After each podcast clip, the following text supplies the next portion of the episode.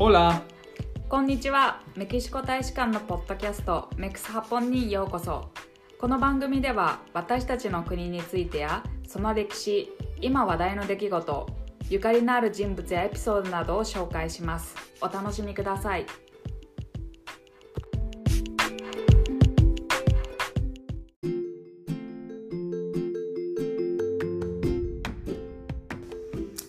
1968年メキシコオリンピックでは体操男子サッカー女子バレーウェイトリフティングなどさまざまな競技で日本選手団が活躍しました。白熱した競技の様子は現地に派遣されたアナウンサーの声を通して日本に届けられ日本中がその声に耳を傾けました。今回は NHK の実況解説者としてメキシコシティオリンピック中継に参加し数々の名場面をメキシコから日本へ届けた杉山邦弘さんにインタビューを行いました。当時の思い出や印象深い競技試合について貴重なお話を伺いました。杉山邦弘さんは元 NHK エグゼクティブアナウンサーで現在は著名な相撲ジャーナリストとして相撲実況の場で活躍されています。また日本福祉大学障害学習センター長を務めていらっしゃいます。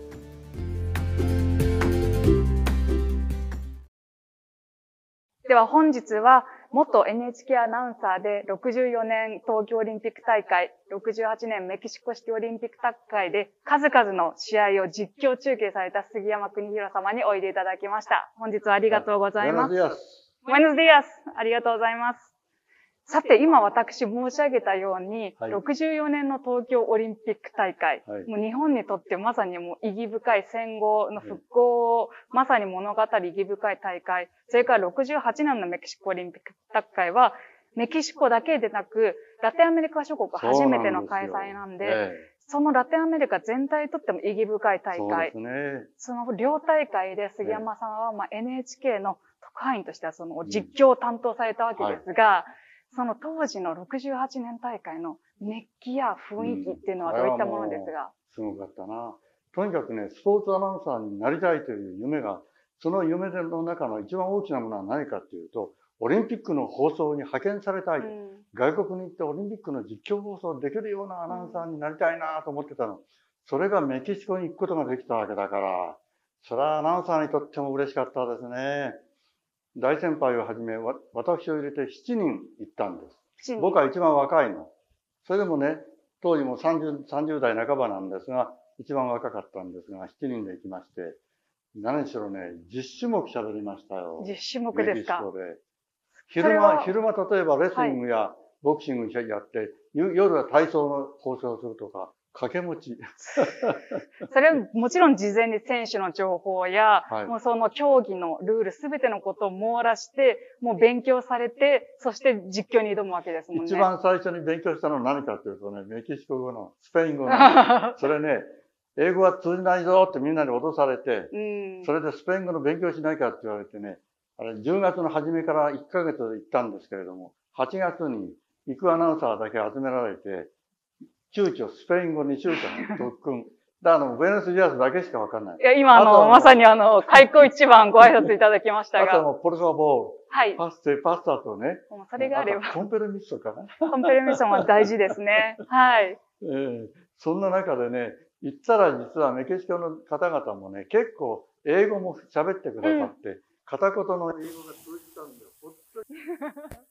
いやー、メキシコの人たちが明るくって、人が良くって、本当嬉しかったね。1ヶ月があっという間でしたよ。1ヶ月ではつまりいらっしゃって、はい、もちろん実況中継も本当に多忙の日々だったと思いますが、はい、その中でその、メキシコの現地、メキシコの人々に触れる機会っていうのはあったんですか？それはもうね、あの、みんなあの、選手村の中に、というか、我々プレスだけのところにずっといましたのでね、なかなか外へは行けなかったんですが、それでもね、やっぱり寸暇を惜しんで交流がありましたから、うん、特に通訳さんで鈴木さんって方がとても上手な方だったんですけど、はい、いろんなところを案内してくださったりしてね、さあ、なんたってやっぱりあの独特の方が民族衣装、はい、それで昼間が暑くて夜になったら革のコートを着てるでしょ？そうですね。僕は昼間、昼間皆さん半袖でね、はい、我々も半袖でいたら、夜になったらあなた革のコートを着て着てるのはもう、いやー、びっくりした。メキシコ市では高度が2000メートル超ですから、ね、やはりあの、冬朝と晩は寒いですね。はい。はい。それでね、実種目喋りましたが、今日のこの番組でぜひぜひと思ったのは、これ。ぜひ聞かせてください。はい、いいですか、はい、じゃあちょっと。ということで、ここあとちょっと。また、男子200メートル平泳ぎ決勝には、地元メキシコから17歳の高校生、ムニョスが出場。ムニョス。地元の大声援の中で世界記録を持つソビエトの個人スキーを実況したんです。これつまり杉山さんの声ですね。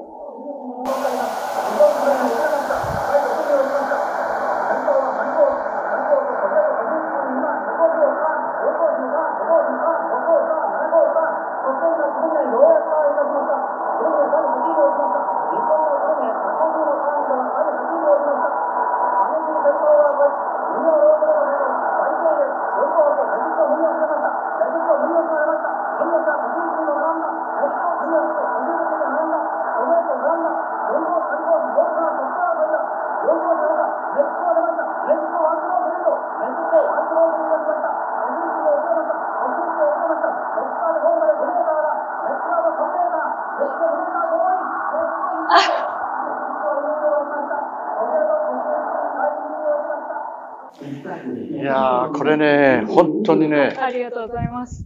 とにかく、いろんな放送の中でね、やっぱりね、メキシコに派遣されてメキシコオリンピックで、しかもメキシコの選手が数少ない中で優勝して金メダルを取って、おまけに今実況放送の中にありましたが、もう耳を浪するばかりなんだけど、みんながメキシコの人たちを応援するでしょ最後は立ち上がって、うわーそのうちにね、優勝が決まって、ゴールインして優勝が決まった瞬間は、でも立ち上がって、どんどんどんどんどんやるもんだから、まるでこの、壊れるんじゃないかと。競技場ね？競技場のね、壊れるんじゃないか。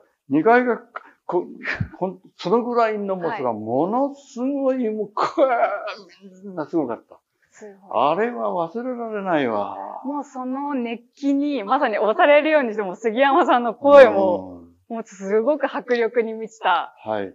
やっぱりね、メキシコの人たちは明るいしね、そういう点ではもちろん素直に気持ちを表すって言うんだけど、あの感動した人たちの中に自分がいて、その瞬間を実況した。その今でも嬉しいし忘れられないななんか泣けてくるぐらい嬉しいわ。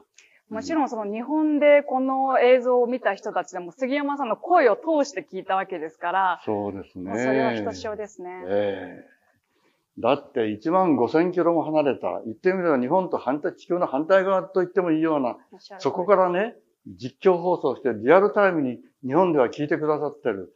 これが今こうやって50何年経って再生しながら、当時が思い浮かべられても何とも言えない。うん、うん、いやメキシコの人たちのあの、表情がものすごくわかる。ありがとうございます。今それこそ、まさに、あの、ムニョスとそれからソ連の選手ですね。はい、なので、あの、もちろんしかしながら杉山さんは他に日本の競技団の。鶴峰が8位に落ちましたって言ってるでしょ？日本の鶴峰も出てるのよ。だけど鶴峰は結局この決勝でビリなんですよ。はいうん、ねそれも一言言わなきゃいけないし。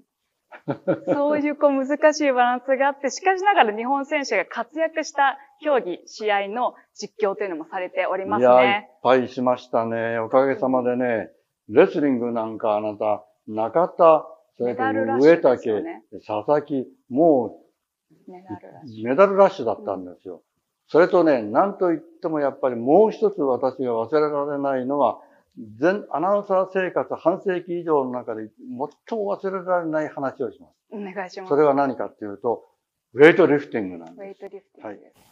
重量上げ、ウェイトリフティングの会場はね、インス、インスルヘンテス劇場という。インスルヘンテス、うん、はい。つまり、劇場ですよね、街の、はい、まあ映画館のような感じで、ステージがあるでしょ、はい、そのステージでウェイトリフティングの選手がバーベルを上げるわけですよね。はい、ところが、放送席が、このステージのたった前から5列目ぐらいの、はい、もうほんと近い、すぐそこのところに、ラジオの実況放送の放送席を用意してくれてたの、スタッフが、ね、前もって。さあ、そこで私は、晴れの舞台だから、日本の皆様、東京オリンピックに続いて、メキシコで連覇を目指す三重県を忍ぶ選手が出てまいりました。こういう感じで本当は言いたかったのよ。はい。それで、今話したように、私はもう、日本の皆様、こちらはメキシコシティであります。いよいよ日本記載の三宅義信選手がウェイトリフティング東京について連覇を目指します。言い始めたらね、満員の劇場でしょ？はい。メキシコの人たちがほとんどですよ。はい。みんな僕の方向いて、後ろ、そこの人は後ろ振り向いて、こっちの人は立って、って言うんですよ。そりゃそうだよね、考えてみたら。まあそうですね。うんいきなり、いきなりここだって他の国の言葉で。そう。だって選手はみんな緊張してこうやってやる。ですでね私はやっぱりほら、仕日本に。日本に向かってね、はい。日本の皆様って、これアナウンサーにしてみれば晴れ舞台じゃないですか。言ってみればラジオで。すからもう、一番聞かせどころなんだから ね。ところがそれを言ったら、で、生放送でしょ、はいさあ困ったらどうしようと思ったの。はい。瞬間的に。はい。そ、そこでさ、もう、くって考えて、そうだ音にしなきゃ伝わらない。支えたんじゃダメ。で、今、日本の三宅義信選手がプラットフォームの中央に出てまいりました。バーベルに手をやります。このぐらいにこう押さえて押さえて、はい。押さえて喋って、それでもまだ、シーッって言われたの。はい。最初ほら、今、日本の三宅義信選手がって言ってたの。よく、ねそうはい。高らかな。これじゃダメだと思ったから、シーッとそれで、バーベルに手をやりました。深呼吸、一つ、二つ。緊迫感がありますその瞬間みんなシーンとしてるわけですよ。ほんで、その後、このプレススナッチジャークって言うんだけど、はい。まず、肩の位置まで持っていって、反動をつけて、ね、止めるの。はい。止めたら、あとはこうバッとまっすぐ差し上げなきゃいけない。はい。で止めたら急にみんな、うわーそれあげろ、それあげろなんですよ。その実況放送。あぜひ。苦労した、本当の、僕がアナウンサー生活で一番苦労した実況放送。はいほん。のちょっとだけ出てます聞。いていいですか？はい。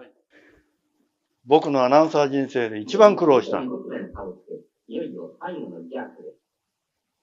ジャークは2度目。これですかこれままりました。一つ、二つ、三つ、腰を揃えます。肩を今、後ろに出され、った。決しました。さ あ、刺した、刺した、刺した、刺した、刺しました。122番の後ろ、鮮やかに刺しました。ああ、東京大会に続いて堂々の2連勝。かえって臨場感が、聞いてる方はもうある意味こう、息を飲んで、とにかくね、アナウンサーでね、はい実況しなきゃいけないのにね。声を出してはいけない。んで、この表彰式で、日の丸が一番高いところに上がったんですよ。表彰台のね、一番高いところに立った三宅義信でしょ？日の丸がスルスル上がるでしょ？弟の、ね、義行さんが銅メダルなの。だから日の丸が2本上がったの。それをもうすぐそこのところで見ていらっしゃったんですよそね。の前で、今、日の丸が上がりますって、本当は声を出したいんだけど、ぜひ、君が代を、メキシコシティに流れる君が代を、そのまま日本の皆さんに聞いていただきたいと思って、僕はずっと我慢して、アナウンサーは我慢して喋らなかったの。こらえだからてこらえて。僕の声ないでしょう。確かに。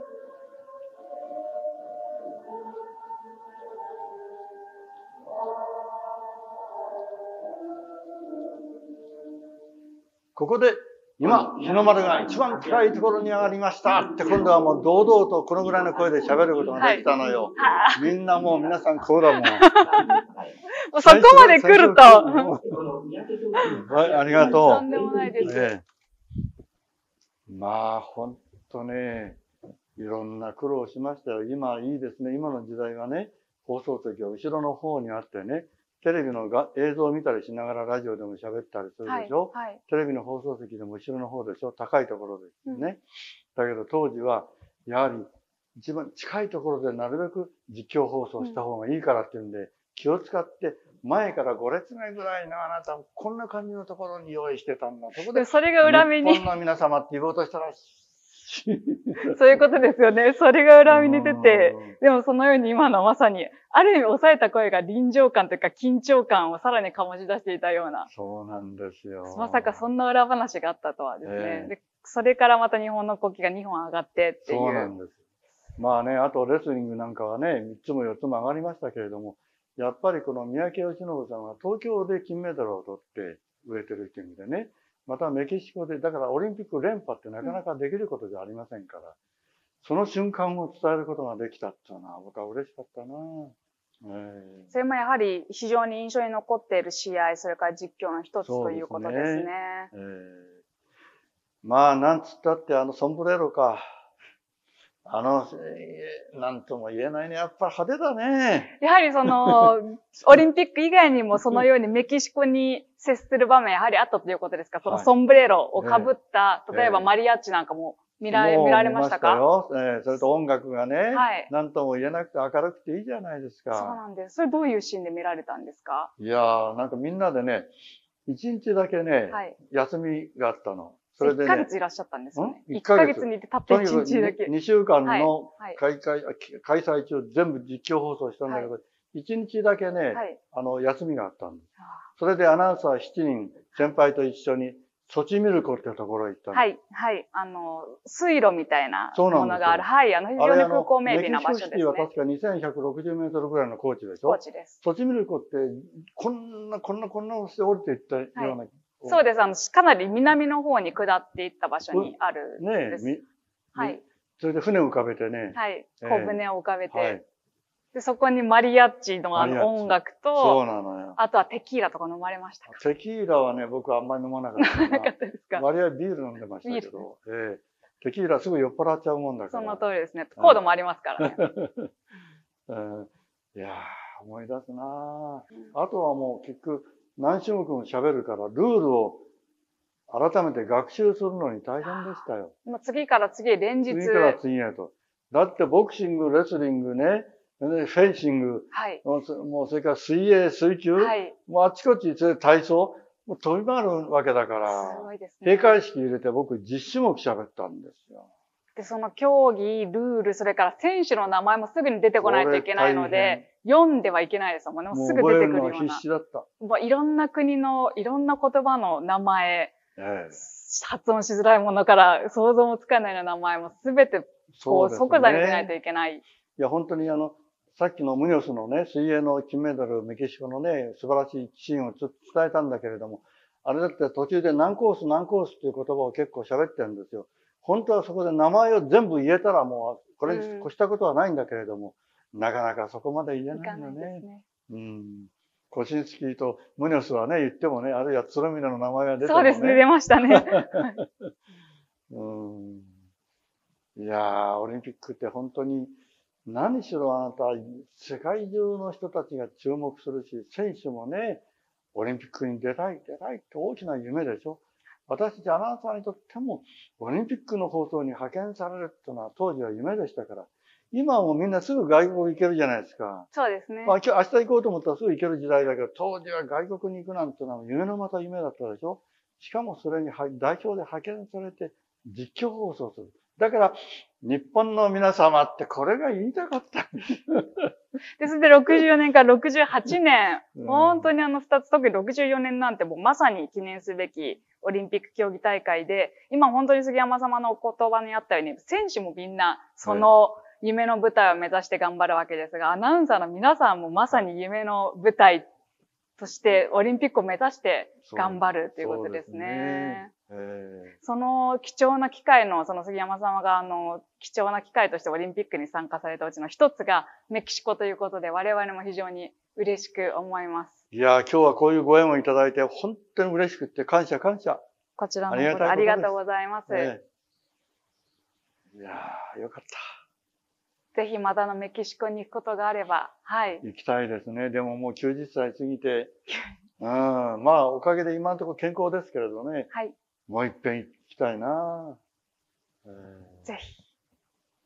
ではもう本日は、ありがとうございましたの。元 NHK アナウンサー64年東京オリンピック、68年メキシコシティオリンピックで実況を担当されました杉山様、誠にありがとうございました。相撲の杉山だけではありませんということで。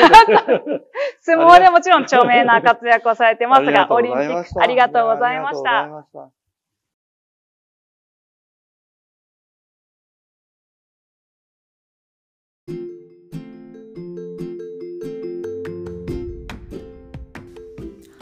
この番組をお聞きの皆様、長い時間お付き合いくださりありがとうございます。今お聞きいただいたインタビューは、当時の貴重な映像や写真を交えた動画版もお楽しみいただけます。詳しくは YouTube もしくは Podcast の詳細欄をご覧ください。また、この番組を気に入っていただけましたら、メキシコと日本の友好に興味がありそうなお友達やご家族にもぜひシェアしてください。